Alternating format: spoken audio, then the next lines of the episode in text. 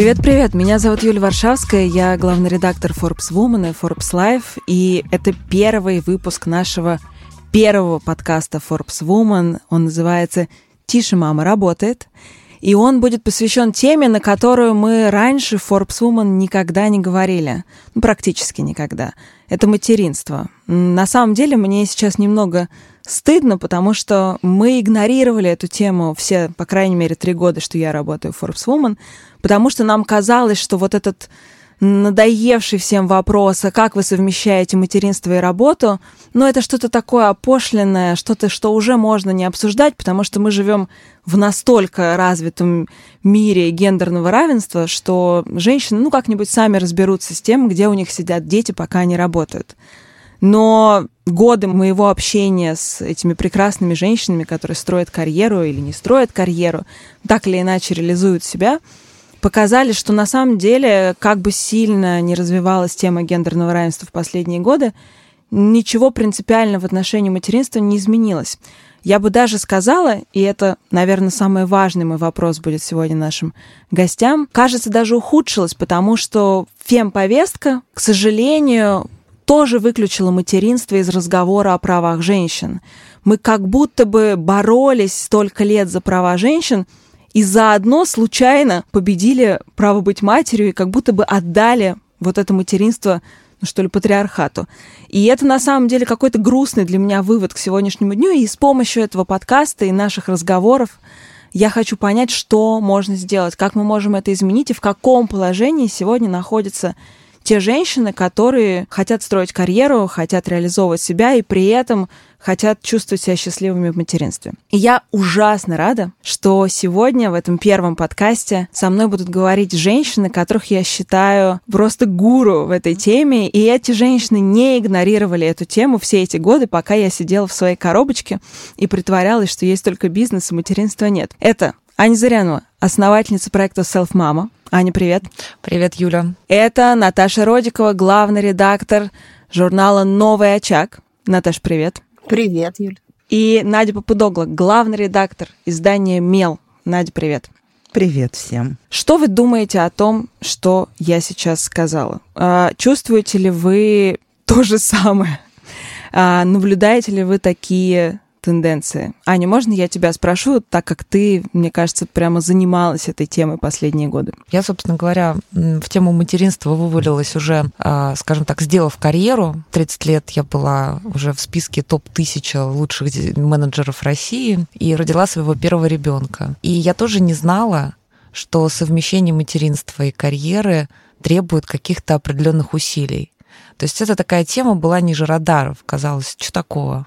У меня многие знакомые работают как-то справляются с детьми. Но ты никогда не понимаешь, какой ценой и как это все происходит, пока не окажешься там. На протяжении уже почти восьми лет мы в Селфмаме вскапываем тему совмещения материнства и карьеры. И ты знаешь, мы пришли к тому, что вот баланс между материнством и карьерой, ты знаешь, если ты когда-нибудь пробовала стоять на балансборде, ты никогда не можешь быть на нем статично. Ты всегда будешь проваливаться то в одну, то в другую сторону. Работающая матери испытывает чувство вины. И с этим можно как-то работать. И если ты мать и делаешь что-то, за пределами своей семьи, карьеру строишь, и эта карьера отнимает у тебя много времени, сил, энергии. Рано или поздно ты столкнешься с этим чувством вины. И когда женщины приходят вот на этот там на эту встречу, на этот мастер-класс, а, это знаешь, как вот встреча анонимных алкоголиков, они друг на друга смотрят и говорят, да, и ты тоже, о господи, если партнер нашей компании, мать четверых детей, тоже испытывал чувство вины, пока строила карьеру, значит, с нами все в порядке. И ты знаешь, вот это вот э, признание того, что ты имеешь право на эмоции, ты имеешь право на то, чтобы заботиться о детях, попытка не прятать этих детей и не делать карьеру по такому мужскому сценарию, когда все закусив у дела 24 на 7 и делают вид, что у тебя нет никакой другой жизни, и только задачи бизнеса важны. Вот это на самом деле приводит к тому, что ну, знаешь, такой круг молчания формируется, то есть мы все страдаем там где-то, испытываем разные эмоции, там, от счастья до чувства вины, потому что материнство нам дает спектр, да, этих прекрасных эмоций. Но получается, что об этом не принято говорить. И вот то, что появился такой подкаст, да, то, что вот там пишет Надя, которую я очень уважаю, читаю, то, что а, там Наташа делает, то, что делаем мы в Селфмаме, мне кажется, позволяет сделать а, вот эти эмоции, которые мама испытывает, сделать их видимыми, и формируется такой, знаешь, круг поддержки, когда ты понимаешь, что ты не одна. А то, что в современном мире действительно принято не видеть родительскую часть, Сейчас просто, когда мы приходим, например, в корпорацию, он говорит, подождите, какие мамы? У нас папа есть. Мы говорим, отлично. Тема семинара «Чувство вины родителя» приходит 99,9% женщин, потому что у 1,001% пап как бы такая проблема, наверное, есть, но вообще у большинства такой проблемы не стоит. Какое чувство вины? У меня есть жена. Вот. И у нас есть еще такая шутка любимая в селф мы говорим, знаете, работающей женщине самой нужна жена. Вот, потому что справляться как бы ценой собственного здоровья, там, эмоционального, и ментального, и физического, это очень тяжело. Я всем там женщинам, которые совмещают, говорю, подумайте о том, как вы устроите свою жизнь, чтобы все успевать. Не пытайтесь сделать без помощников. Спасибо, Аня. Надя, мел издание про родительство, и мы вроде как бы не делаем акцент на гендере, но, наверное, все прекрасно понимают, что в первую очередь, когда мы говорим родителям, мы думаем «мама». Что ты об этом думаешь и насколько вообще тебе кажется, вот эта роль мамы сейчас изменилась в этой системе семейной? Ну, есть, э, во-первых, статистика, которой я доверяю обычно больше, чем своим ощущениям, как бы, и у нас все время говорят, что уровень вовлеченного отцовства растет невероятными темпами. Вот смотрите, когда люди чуть старше меня вспоминают, что вот когда я там родила в 20, выходила на площадку, там были только женщины, а теперь там есть двое мужчин стоят тоже с колясками. А на самом деле, да, вот статистика Мела показывает, что там есть доля мужчин, и она на самом деле не маленькая, она 25% для ресурса а-ля наш женскую тему, как это обычно принято вот с точки зрения а, восприятия большинства определять,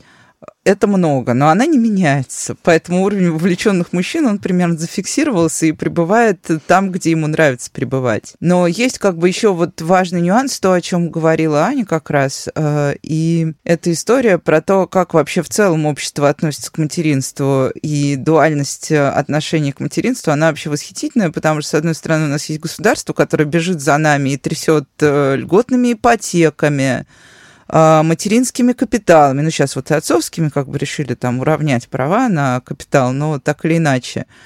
И призывает женщин рожать, и дальше вступает э, вот это вот э, хтоническая система ценностей, где ты сразу должен быть счастлив э, материнством, и с точки зрения патриар... патриархальной системы ты не, ну, как бы счастлив, несчастлив, но ты как бы этими детьми занимаешься, потому что ты женщина, и другой системы мы так, к сожалению, не придумали, несмотря на все достижения прогресса. И Аня говорила о таких даже достаточно экстремальных случаях. У нас очень много как бы женщин среди читательниц из регионов. Это, я думаю, женщины, похожие на меня, там, потому что нет как цели делать какую-то карьеру карьеру. Ты просто работаешь и зарабатываешь деньги. Если тебе повезло, как мне, ты занимаешься тем, что тебе нравится. Если тебе не повезло, ты все равно зарабатываешь деньги, потому что, ну, других вариантов, к сожалению, у большинства россиянок не предусмотрено как бы мат-капитал э, имеет свои ограничения, а льготную ипотеку все равно надо выплачивать.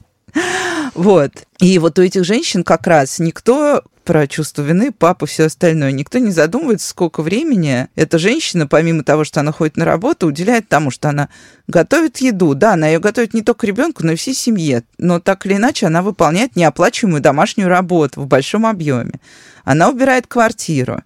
Она записывает ребенка в детский сад. Она следит за тем, чтобы график прививок был выполнен хотя бы в минимальном объеме. И все это накапливается в огромный комок. И однажды, причем, что для меня удивительно, это был коммерческий бренд, который размещал на мель нативные материалы. Но это был европейский коммерческий бренд с совершенно иной повесткой, чем у многих российских. Он сказал, мы хотим написать что-то, чтобы вы как бы нативно нас поместили в тему материнства. И мы предложили, у нас давным-давно висела тема того самого пресловутого штрафа за материнство, экономического и внеэкономического. И они согласились. А, и когда вышла первая публикация, вот здесь вот как бы интереснее всего было читать комментарии то, что об этом думают как раз мужчины. Что вы здесь придумали? Какой штраф? Да мы, да вот, да у женщин все есть, да что ли они жалуются? А квартиру убрать? Извините, это любой дурак справится, и что вообще вы тут ходите и жалуетесь? И при этом, когда появились женщины, которые одного мужчину спросили в комментариях, а вы, вы помните, когда вот у вас есть дети? Он говорит, да, у меня двое. Типа, я такой вот отец, его спросили, когда вы последний раз укладывали детей спать? Говорит, а у меня поздно работа заканчивается, у меня этим жена занимается. А если бы у жены тоже поздно заканчивалась работа? Но нет, все, все устроено так, чтобы кто-то мог себе позволить поздно заканчивать работу, а кто-то бы и поздно заканчивал работу, но еще успевал на 15 минут забежать, уложить детей и вернуться к своему какому-нибудь станку, как вот, Юлия, я думаю, ты часто по ночам дописываешь что-нибудь там где-нибудь в рабочих файлах, когда время закончилось. Вот Наташа тоже, я думаю, уверенно знает эту историю, когда дети уложены, а тексты, как бывает в редакциях, не сданы, и нужно быстро все доделать. Точно, абсолютно. Или встать в 6 утра, пока еще не нужно отводить ребенка в школу и успеть до того момента, когда нужно его отвезти в школу, выпустить все тексты на сайте. Да, это тоже мы делаем все.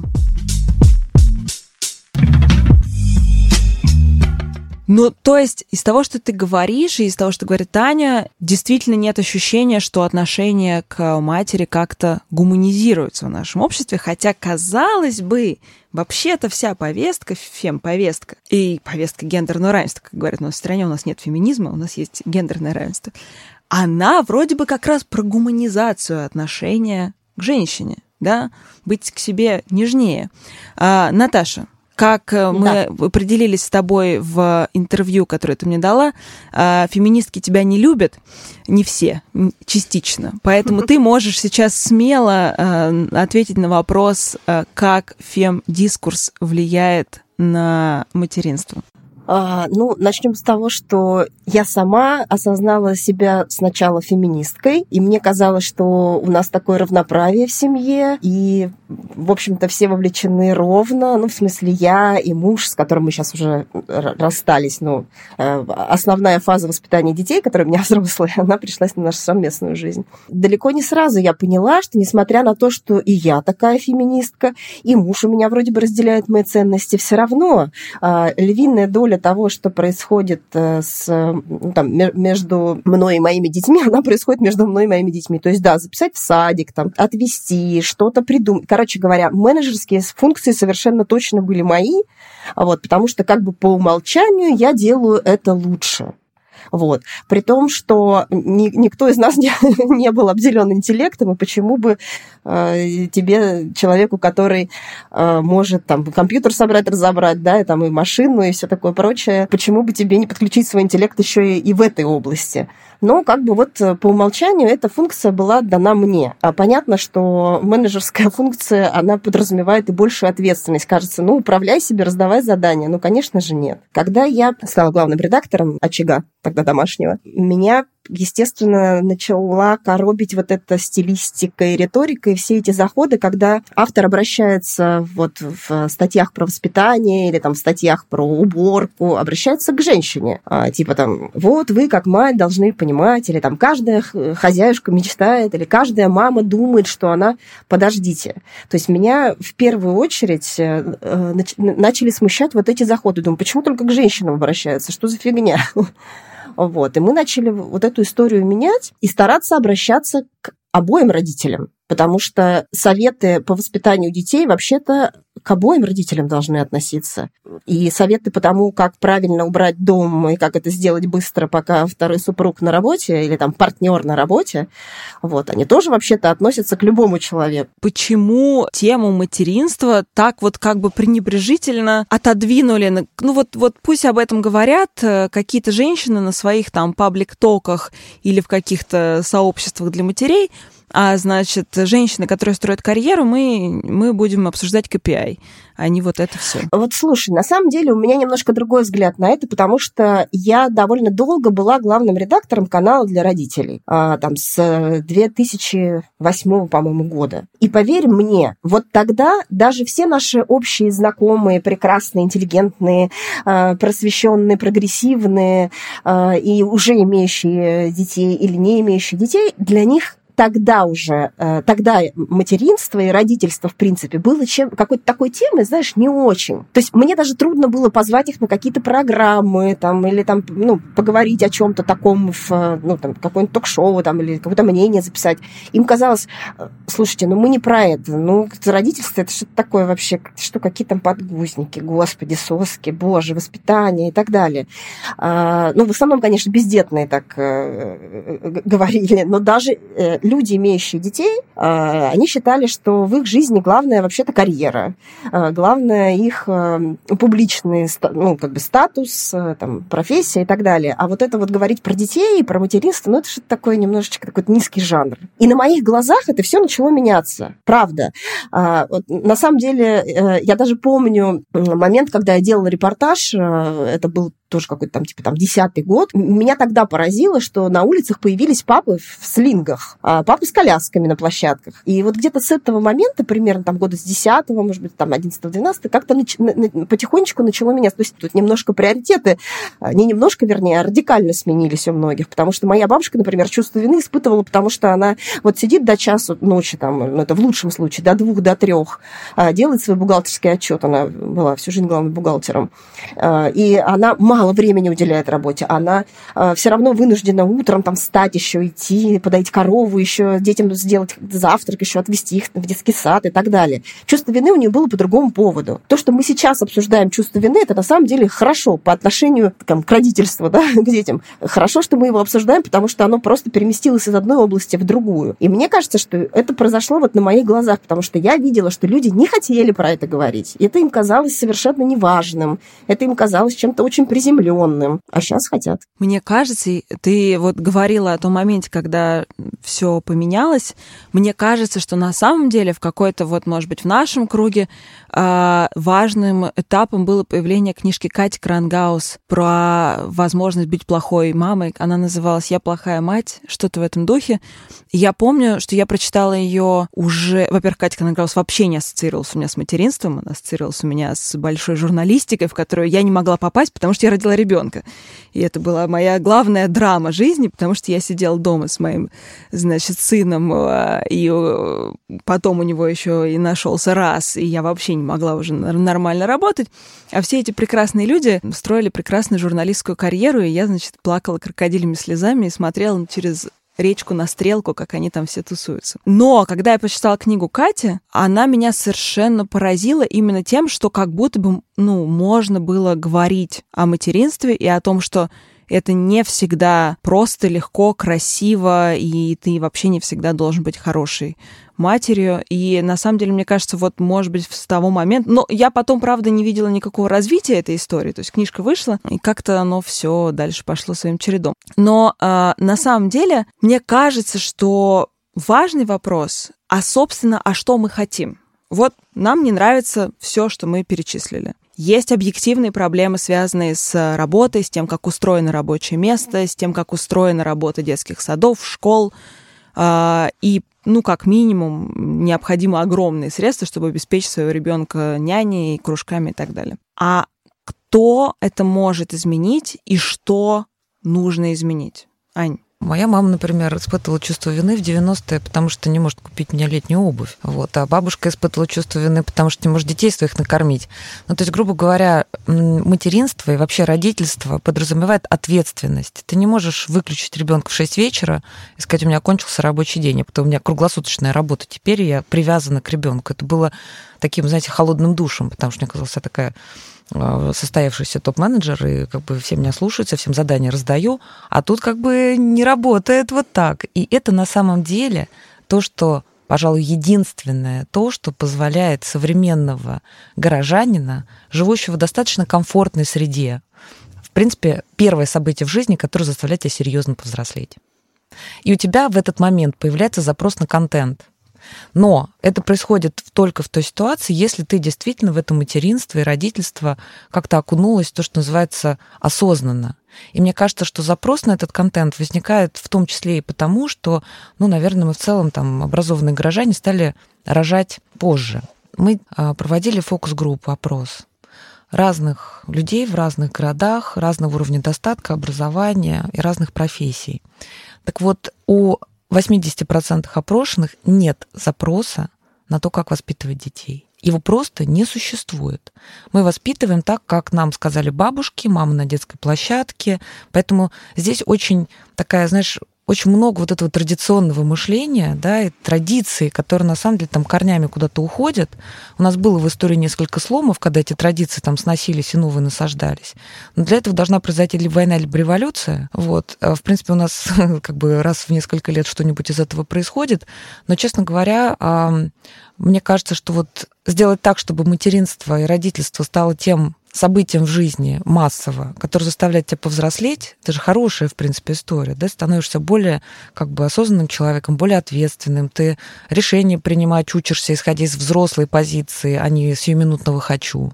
Ты учишься там, в том числе стратегически мыслить, когда там ты должен ребенка в садик записать, он у тебя только родился, тебе надо уже сад выбрать. Ты должен уже знать, где ты будешь жить через три года, когда подойдет время. Ты должен знать, что там за сады, собрать весь, а, всю аналитику, весь market research у мам на детской площадке. И, в принципе, ну вот, грубо говоря, нашему человеческому мозгу, который там развивался миллионы лет, ему, в принципе, все равно, какой массив данных ты обрабатываешь. Опрашиваешь мам на детской площадке или проводишь маркетинг, исследования, или там собираешь данные для DCF-модели в инвестиционном анализе. Мозгу все равно. Но то, что вот мы вот это материнство и родительство, так, знаешь, как бы немножечко отодвигаем как что-то несущественное, неважное, само собой разумеющееся, и не дающее нам контекста для развития, это на самом деле исключает, ну вот я там разговариваю с мамой, это исключает то, что ты можешь этот родительский контекст использовать. Но если ты работаешь на бесплатной работе много лет, неважно, платят тебе за это или нет, ты так или иначе там нарабатываешь какие-то навыки, какие-то суперспособности, суперскиллы.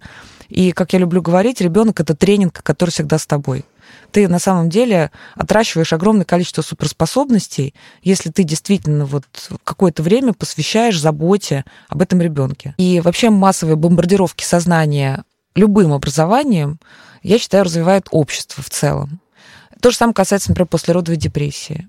Сейчас а, вот был опрос, который делала недавно Вера Якупова. А, они опрашивали людей, как бы, ну, то есть смысл такая, да, что а, люди не знают, что послеродовая депрессия бывает, но при этом у опрошенных, там, у больше половины, есть все признаки послеродовой депрессии.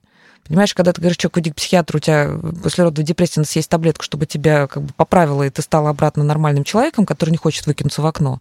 Люди говорят, отмахиваются, говорят, да нет, ну что вы. Мы сделали достаточно много проектов э, в разных крупных компаниях, например, там вот у целого Сбербанка есть целая программа для родителей, для тех, кто собирается родить, для беременных, для тех, кто уже родил, и про то, как совмещать, и про то, какие преференции дает компания для этих людей, и про то, какие есть возможности там, медицинской поддержки там, и так далее. И понятно, что работодатель не будет оплачивать тебе няню, но он тебе протягивает руку для того, чтобы ты воспользовался теми возможностями, слепила из них свой собственный пазл и как-то начала, значит, выползать. Потому что очень многие мамы, женщины, они предпочитают ну, либо вообще уйти с рынка труда, если есть другие источники дохода. Ну, например, вот э, Муж. в городах и весях, не, знаешь, не всегда. У тебя есть там подножный корм. Ну, вот я помню, например, у нас в Саранске был завод, там главной ценностью у рабочих было уйти с работы в 4 потому что у тебя смена короткая, с 4 до 10 световой день, ты еще успеваешь спахать весь огород, а именно это ты потом будешь зимой есть. А работа тебе нужна для того, чтобы у тебя был ОМС, СНИЛС, и пенсия от государства когда-нибудь потом. То есть совершенно другой подход, да, поэтому ты всегда можешь свое время распределить как бы в бесплатную работу, которая дает еду, вот, или в платную работу, которая тебе дает деньги, чтобы еду купить. Как бы, ну, то есть можно и так, и так. Поэтому и многие действительно умные, классные, образованные женщины, они, к сожалению, уходят с рынка труда или идут на работу, которая не соответствует уровню их способностей, просто потому что никто не протягивает им вот эту вот руку помощи со стороны работодателя. Потому что работодатель мыслит очень как бы, а, как это, похищнически, вот по-буржуйски, как сказали бы в советское время. Типа, вы проблемы свои решите, а потом приходите. Хотя на самом деле там установка гибкого графика и возможность работы из дома там, или хоум-офиса а, очень часто решает проблему занятости женщин, у которых есть маленькие дети. Потому что даже наличие детского сада все равно не избавляет от необходимости ребенка из этого детского сада забирать иногда. Поэтому он готовит еду там и так далее. Мне кажется, что здесь, конечно, еще мы сталкиваемся вот с тех самых первых дней рождения ребенка с такой дихотомией, потому что современная женщина скорее всего, предполагает, что она, если это первый ребенок, что сейчас она вот быстро прям родит, и прямо вот прям завтра она пойдет на работу и будет продолжать. Это один вариант развития событий. Другой вариант развития событий, она такая, мне нужно сейчас выбрать как раз то, о чем ты говоришь, уйти с рынка, посвятить себя материнству, и никто не говорит женщинам о том, что вообще-то это процесс. Ну, то есть Окей. Дети вырастут когда-то. Они, да, это не то, чтобы он появляется. Я помню, что для меня, почему у меня случилась пострадовая депрессия, потому, которую я, кстати, поняла, что она у меня была спустя годы уже. И после я, когда начала изучать эту тему, я поняла, что со мной творилось. Это черная дыра. Это, оказывается, была не просто черная дыра. А, но даже я, я родила ребенка уже после шести лет работы в журнале «Психологист», и, и я не поняла, что со мной происходит.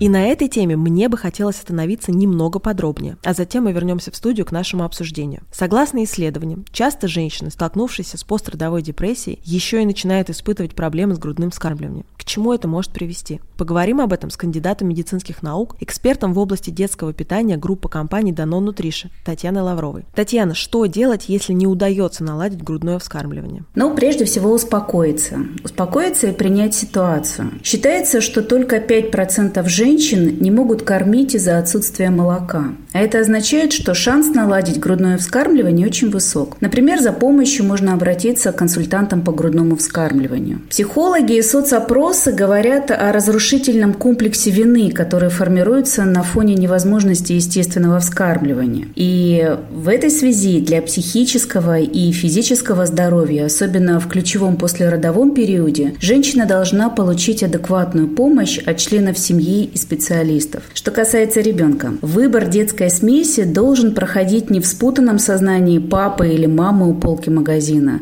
а на консультации у специалиста. Ведь ваш педиатр знает ребенка с рождения и может сделать правильный выбор с учетом его индивидуальных особенностей. А как выбрать смесь, чтобы не навредить ребенку? Сегодня на рынке России существует огромный ассортимент детских смесей.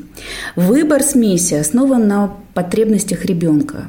Специалист должен знать возраст малыша, прибавку роста и массы, есть ли необходимость в докорме или стопроцентном замещении грудного молока, особенности рождения, например, недоношенность, аллергия, наличие колик, запоров и других серьезных проблем. Все это является ключевым условием непростого выбора искусственного вскармливания с учетом индивидуальных потребностей ребенка. Хорошая новость заключается в том, что ведущие производители детского питания имеют широкую линейку смесей с учетом особенностей здоровья ребенка. На основании научных исследований в состав смеси включают активные функциональные компоненты, которые помогают приблизить свойства смеси к свойствам грудного молока. Например, пребиотики поддерживают иммунитет ребенка и облегчают пищеварение, а особые жиры являются строительным материалом для нервной системы и поддержки интеллектуального развития. А малышу, например, с аллергией необходима смесь с расщепленным белком или на основе аминокислот. Поэтому, чтобы не навредить ребенку, важно учитывать его особенности и прислушиваться к рекомендациям специалистам. Понятно, что мама всегда беспокоится не только о грудном вскармливании, но и о физической, эмоциональной связи с ребенком. Что делать в таком случае? Здесь важно понимать, что грудное вскармливание важный, но не единственный ритуал связи мамы и ребенка. Вспомните, еще до рождения и до грудного вскармливания мама общалась с малышом. Она пела ему песенку, гладила живот,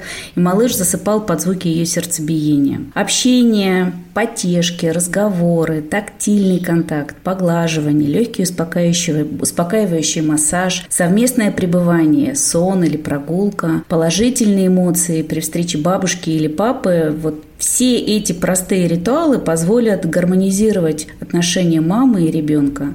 Ведь когда маме не грустно, малыш растет здоровым. Мне кажется, что вот эта странная дихотомия между карьерой и материнством, который вс- вот все эти дискуссии, это же всегда либо одно, либо другое. Да. Это как почему между этими двумя вещами постоянно ставится просто, знаете, вот это вот э, значок батла. Я помню, Надя недавно, ну, может быть, это было давно, но в соцсети такая странная штука, они подкидывают информацию позже.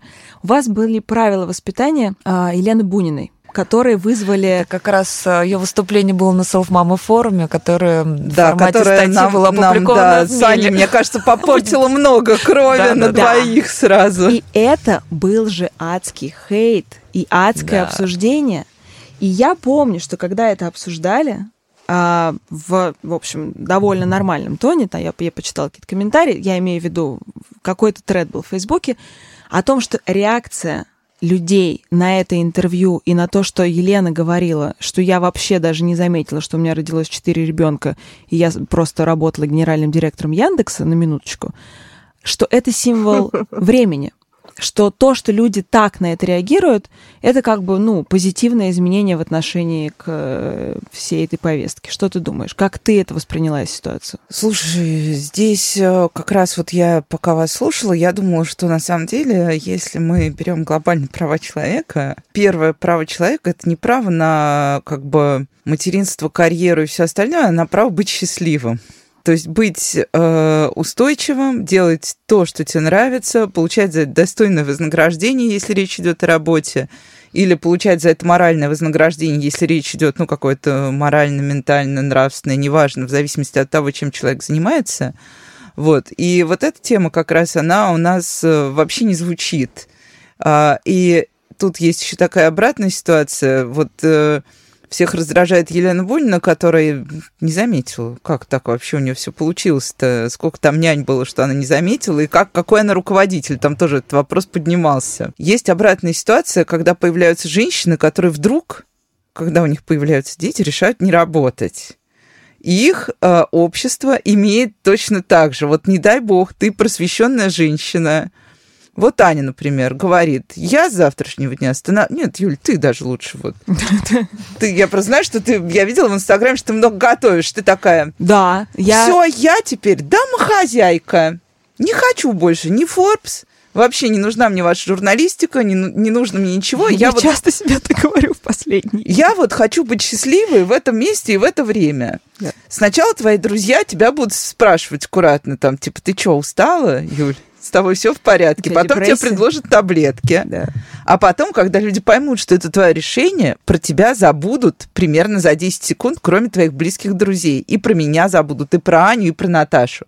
Потому что женщина, которая внезапно решила, что ей интересно быть собой, пусть она даже вне зависимости от того, как, где она берет средства на это, она точно так же становится жертвой того же веселого астракизма. И вот эта вот проблема э, наша общая, которая особо никуда не двигается на самом деле. И я, по крайней мере, здесь не вижу чего-то такого, чтобы за женщиной признали право просто вот быть э, и за мужчины отчасти тоже, потому что от мужчины же ждут примерно тоже, у него есть своя система достижений, в которой он должен быть состоявшимся. А что можно делать, ты задавала вопрос. А вот я, например, с точки зрения имела, вижу одну единственную задачу. Во-первых, да, набить поиск материалами, которые будут отличаться от 8 советов хозяюшки, как убрать квартиру за один час, и потом успеть забрать детей из детсада.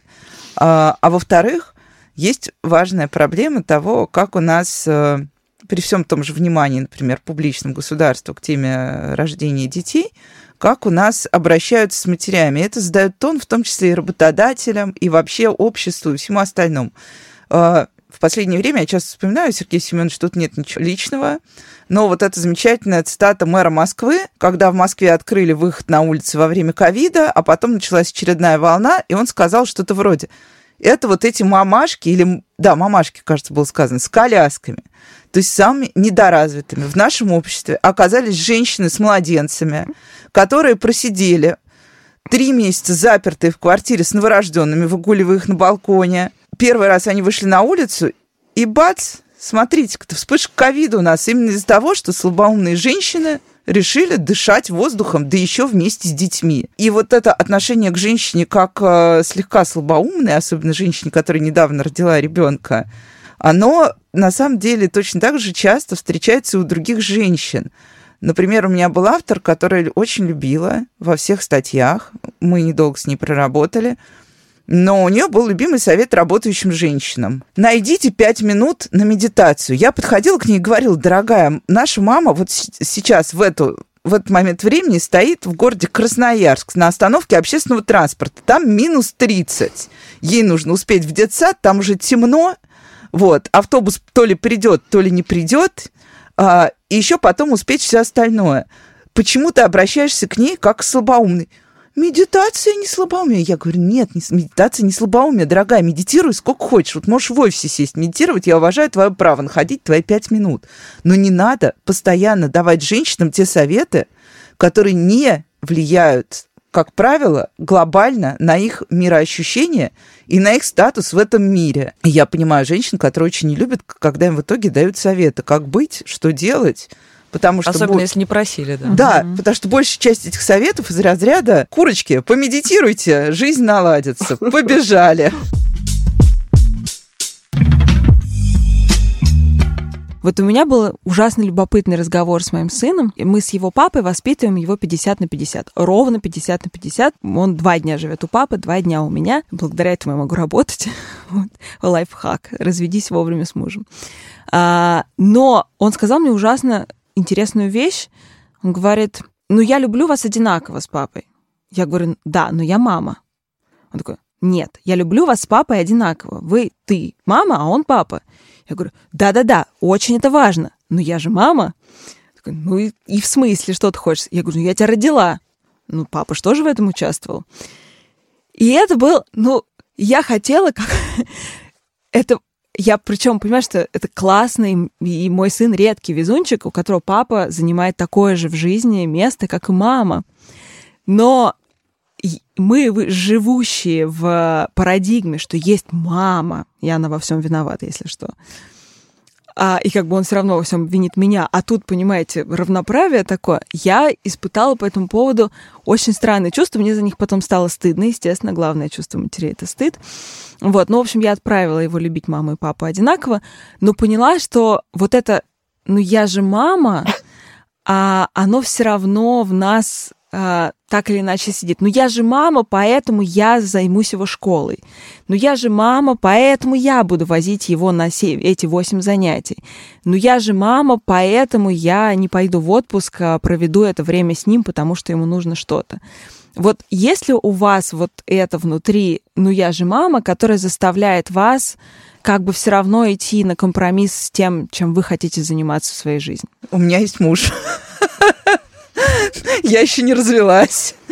А, и там моя большая боль в том, что я не то, что я же мама, но я не готова полагаться на своего мужа в вопросах логистики. Возможно, я отношусь к нему немножко как э, он прекрасен во всех остальных областях жизни, но вот если ему даже дать расписание, он все равно опоздает, не приедет. Плюс ко всему у него чуть менее предсказуемая работа, чем у меня. И я знаю примерно, когда и где я нахожусь, а мой муж может оказаться в батоне... В батоне... в болоте из бетона, из которого нельзя выйти действительно физически нельзя. И будет стоять там три часа. Поэтому э, как бы все немножко вопрос внутреннего компромисса. А, но при этом это вопрос наших постоянных регулярных ссор, потому что я не люблю рано вставать, как, я думаю, очень многие люди. Но я встаю рано, 10 лет уже, вот 9 лет, сколько моему ребенку, я встаю рано. А, я очень не люблю оказываться в ситуациях выбора, где у меня недостаточно данных. А с ребенком ты постоянно оказываешься в ситуациях выбора, где тебе недостаточно данных, и при этом как бы вот ты ты должен взять на себя ответственность, потому что твой муж придет, скажем, в 23.00 и будет не в том состоянии, когда он сможет осилить недостаточность данных. Вот. логистическая задача да. очень сложная. И при этом я могу сказать так, что такого, чтобы вот я же мама, и ты люби меня, и я тебя воспитываю больше, у нас, наверное, нет. Мы воспитываем по-разному. Честно, мне кажется просто, что в целом совокупная история не в том, что я же мама или я же папа. А вот я один раз общалась, была на съезде Союза отцов. Аня наверняка знает эту организацию. Звучит и устрашающе. Там действительно отцы. Да. И те, кто действительно хочет как-то участвовать в, ну, проактивно участвовать в жизни ребенка. Но почему-то вот это проактивное участие, оно не подразумевает ликбез о том, что вы можете взять декрет, что вы можете получить какие-то выплаты, что вы можете после развода вот так вот жить не так вот, как там, типа, я раз в месяц забираю ребенка, а делить время пребывания, если он вам все-таки дорог обоим, этот ребенок. А, А они почему-то занимаются тем, как вот турпоход там организовать, типа, как во дворе там субботник и все остальное. Я не против субботников, я вообще их очень люблю. Э, люблю, когда чисто во дворе. Э, но чистота во дворе, желательно, чтобы сначала была чистота в голове, в твоей собственной жизни, в твоей квартире в твоих отношениях с детьми. Вот это вот первоочередная задача. И когда ты можешь признать самому себе, что у тебя здесь честно, вот так вот с точки зрения семейных отношений, тогда да. А когда ты говоришь, что я же мама или я же папа, и поэтому у меня есть либо привилегии, либо обязанности, тогда о честности разговор не идет. Это правда. Поэтому я и как бы отпустила это внутреннее чувство. Оно... Ну, я еврейская мама, у нас, у нас есть проблемы э, э, генетические. А, ну, наверное, давайте я тоже расскажу. А, я вот тоже сейчас внимательно а, слушала тебя, Надь. Мой опыт, конечно, ну, скажем так, моему старшему сыну скоро исполнится 12, вот, а младшему 6, а так всего их трое. И каждый из них это совершенно отдельный ребенок, отдельная вселенная со своими там приколами, со своими потребностями там в педагогу школах, там музыкальных и так далее. Вот. И это, конечно, адская логистика умножить на три. Когда эти три медицинских карты надо оформить, про прививки трех детей помните. Вот. Ну, то есть это реально просто пухнет мозг. То есть семейный менеджмент э, троих детей в большом городе, в принципе, занимает как бы, ну, как я люблю шутить, э, что если мой муж захочет еще одного ребенка, мне придется завести еще одну жену. Потому что и, и мне еще одну жену, чтобы кто-то помогал это все менеджерить. Потому что действительно очень большой объем как бы вот этих всех дополнительных обязанностей падает на там э, женские плечи. Есть тут, смотрите, какой момент. Когда мы становимся мамами младенца, есть определенный объем обязанностей, который даже ты, может, не хотеть его выполнять, но ты не можешь не покормить ребенка грудью. Если ты кормишь грудью, у тебя просто грудь треснет, как бы, да, то есть ты как бы кормишь ребенка грудью, это твоя, с одной стороны, обязанность, с другой стороны, физиологическая потребность, как со стороны ребенка, так и с твоей. И в этот момент формируется вот это вот ощущение «я мать», как бы, ну, там природа очень мудро же все устроила. В процессе кормления грудью вырабатывается окситоцин. Окситоцин вырабатывается также во время секса, во время родов. Это вообще очень классный, прикольный гормон. Я даже могу сказать примерно вот по прошествии времени, а, примерно через сколько часов он растворяется в крови, и ты перестаешь испытывать а, чувство безумной любви к вот этому маленькому там комочку орущего. Но природа очень щедро все так отсыпала нам, мы кормим очень часто, ты находишься постоянно в этом окситоциновом бреду. И я иногда подумала, что вот я вот вылезая там после родов из роддома, находилась под действием такой мощной дозы окситоцина, я никогда не испытывала, девочки, такого прихода. Никогда. И я понимаю желание сделать это еще раз, потому что это нереальная эйфория, которую нам вот, понимаешь, природа очень мудро сделала для того, чтобы мы испытывали удовольствие от вот этой вот родов, заботы о младенце, потому что, в принципе, так-то физиологический процесс, в принципе, для женского организма очень такой травматичный. И если нет никаких поломок э, на уровне выработки нейромедиаторов там, и гормонов, э, которые вот приводят я подумала, к что мне, депрессии... повезло, что у меня была какая-то поломка, у меня и депрессии не было, но и счастья я не испытывала, отнеслась к этому как э, ну, люди Ск- разные. Скорее давайте зашейте меня аккуратнее, чтобы я побыстрее смогла встать и пойти. Вот так. Вот, слушай, ну вот у меня, да, На у меня, видишь, да, ra- разные опыты, так как мы делимся именно личным опытом, я вот словила такой вот прикол, как бы, причем в третий раз, э, вот, а первые два у меня было так же, да, зашейте поаккуратнее, отпустите меня поскорее. И мне кажется, что вот в этот момент, когда ты заботишься о маленьком ребенке, у тебя вот и возникает ощущение, что, во-первых, первое, то, что я словила с первым ребенком, что это навсегда, то есть вот, вот это ощущение того, что вот так вот ты будешь укладывать его по ночам, и оно не спит, и грудью кормить с утра до ночи, а оно не ест, что это никогда не кончится, что это never endless story, потому что у тебя день сурка, день за днем одно и то же, день за днем одно и то же. Сейчас моему сыну 12. И я даже уже не помню, как я его кормила грудью, как он не спал. Это все стерлось из моей памяти, остались только самые светлые воспоминания. Но в моменте тебе кажется, что ты это никогда не кончится. Вот. И когда ребенок подрастает, ты уже как бы по инерции, ты уже с ним в определенной сонастройке, гормональной в том числе. Ты продолжаешь как бы этого ребенка чувствовать там, как он пищит, там, вот сейчас вот он ему больно, там, или холодно, там, или еще что-то. Потом точно так же ты учишь его ходить, потом точно так же ты выбираешь ему детский сад. И вот в этот момент ты попадаешь, с одной стороны, вот в этот женский круг, и это хорошо, потому что на детской площадке мамы, в поликлинике мамы, бабушки тогда бывают, на детских секциях мамы, и там просто, простите, нету места папам. И вот те отцы, которые приходили на... Мы же сделали форум для пап, 5 тысяч человек было зарегистрировано, из них было половина пап, и это очень, кстати, классно, были папы-спикеры. И они говорят про другое, они говорят, мы бы хотели бы заботиться о своих детях, но, но наши... женщины Не пускают. не пускают нас туда. Да. Когда ты вырываешь э, у мужа, я так делала, из рук младенца, говоришь, отдай, у тебя сейчас ничего получится, ты подгрузить меня не Мне умеешь, кажется, отойди. Ну так это вот Отойди. это же оно проживает. Я сама, у меня лучше получится. У мужчины нет, во-первых, окситоцина, которую он вырабатывает в процессе родов и кормления груди, просто физиологически. Ему неоткуда взяться, поэтому очень функциональный подход. Ты занимаешься обучением. Если ты хочешь, чтобы мужчина, э, ну или бабушка, или дедушка, неважно, любой человек, который не рожает, не кормит грудью, был как-то привязан к твоему ребенку и хотел мыть ему обкаканную попу, там учил ходить там и так далее, в это нужно вложиться. Нужно показать value от этого прекрасного процесса. Не знаю, там подбросить ребеночка, чтобы он заулыбался, и вот папочка, смотри, как он тебе рад. Я понимаю, что это манипуляция, но оно работает. Вот. И как бы, ну, вот моя, например, ситуация. В итоге я поняла, что я вот в этом материнстве, вот этой вот гипер как бы таком, это называется intensive mothering, когда ты как вот хороший профессионал-специалист, хочешь и в материнстве тоже все на 5 с плюсом. А как бы там же нету результата. Там покормила они опять голодные, только, значит, э, э, в школу отдал, там еще через 10 лет будет понятно вообще, что получится. Ну, то есть нету никакого осязаемого результата, который ты в бизнесе по KPI привык там себе измерять. И это, на самом деле, убивает вот меня лично. И я поняла, что я вот в этой попытке за там стопроцентными KPI в родительстве, я себя загнала в какой-то момент. И я в какой-то момент осознала, что я мужа в эту историю не вписала. Но дети растут, и в какой-то момент им папа нужен. И у нас это произошло, в принципе, вот сейчас у нас тоже совместная опека, как то, что называется совместной опекой, да, то есть 50% времени дети проводят с папой, 10%, 50% с мамой.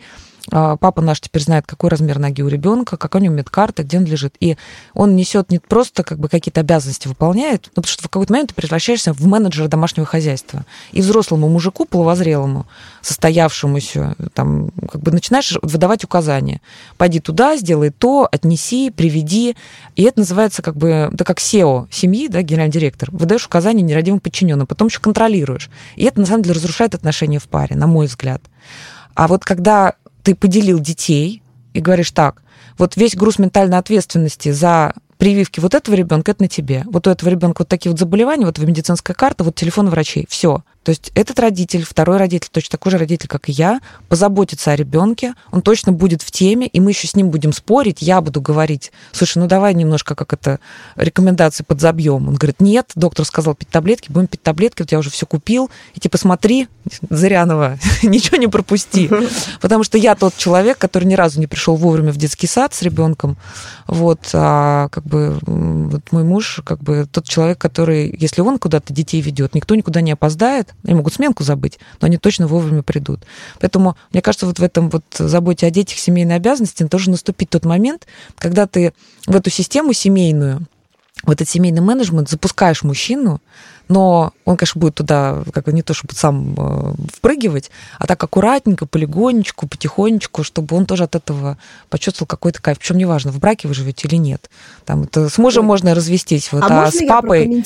Конечно. А с папой, Да, э, как бы, папа не станет, как бы, ну, нельзя развестись с детьми, мы, да, все равно с ними Это точно. родители. И с бывшими мужьями, с которыми у вас общие дети, тоже развестись, к сожалению, нельзя. да, все равно повязаны, Да. согласна. Наташ, ты хочешь прокомментировать? Да, я про, про то, когда ты запускаешь мужчину в этот мир э, равных обязанностей, очень важно тоже на уровне риторики э, забыть про выражение «помогает ли вам муж с детьми по дому». Простите, пожалуйста, в каком смысле помогает? Помощь это что-то такое, может быть, может не быть. Может быть, я буду ему помогать, может, мы друг другу будем помогать. В общем, с этим я тоже очень долго в нашем э, жур- журнале, в нашем очаге боролась, потому что мне кажется, что это ключевой момент. А, проговорить вот эту вещь, когда там, молодой отец там весь, может быть, даже на энтузиазме говорит, да, я буду помогать, там, я тебе там так буду помогать и так.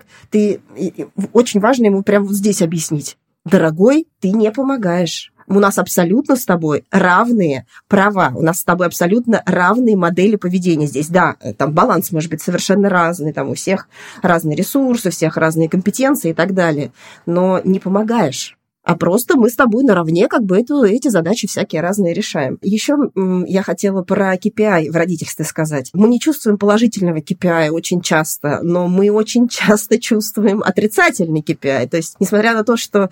Ладно бы было так, что, ну, там непонятно через 10 лет, что получится, и ты как бы типа 10 лет немножко расслабленный живешь. Но, к сожалению, нет, тебя пинает каждый день. У тебя каждый день какие-то факапы, тебя каждый день что-то не получается, что-то проваливается, что где-то все сыпется сыплется вообще, иногда одновременно. И меня на самом деле вот это настолько угнет... угнетало всегда. Ну и сейчас периодически бывает. То есть я-то себя чувствую совершенно ужасно дефективной матерью много лет. А, там, моему старшему ребенку 25 лет в этом году исполнится дочке. Вот. И я себя чувствую дефективной матерью, но Несколько лет назад мне пришла в голову такая метафора, которая тоже немножко как бы примеряет с этим, с тем, что у тебя нет позитивного KPI, а в смысле позитивного никакого подкрепления. Она была такая, в какой-то момент, то есть я что-то долбила, долбила, долбила в, в чем-то там ребенка, какие-то ему там ценности, там еще что-то, что-то доброе, умное, вечное, вот, а он, значит, ни в какую, и как-то у нас там вот по этой сюжетной линии никакого развития не шло, а как раз наоборот полная деградация. И вдруг в какой-то момент происходит буквально по щелчку, раз, и, и в нужной ситуации ребенок хоба дозрел, и он, значит, выдает нужный мне результат, и у меня просто такое, боже, мои воспитательные усилия оказались Э, значит, все не зря. Бывают такие прекрасные дни, когда вдруг открывается то, ради чего ты все это как бы делал. Иногда даже лучше получается. Я желаю женщинам, которые нас слушают, и мужчинам, которые нас слушают, я желаю счастья на этом пути. Мне кажется, мы только начали сегодня какой-то очень большой разговор, и я ужасно благодарна и Наде, и Ане, и Наташе, что они со мной начали этот путь, потому что очень хочется разобраться, как же нам э, в нашем материнстве вот сегодня быть э, свободными, счастливыми, ответственными и при этом еще ощущать себя полноценными личностями, не мамашами, чтобы нас не спрашивали на работе, собираемся ли мы в декрет, потому что это просто будет неважно. Спасибо вам огромное. Это был э, интересный разговор, и я надеюсь, что всем тоже понравилось. Спасибо, спасибо.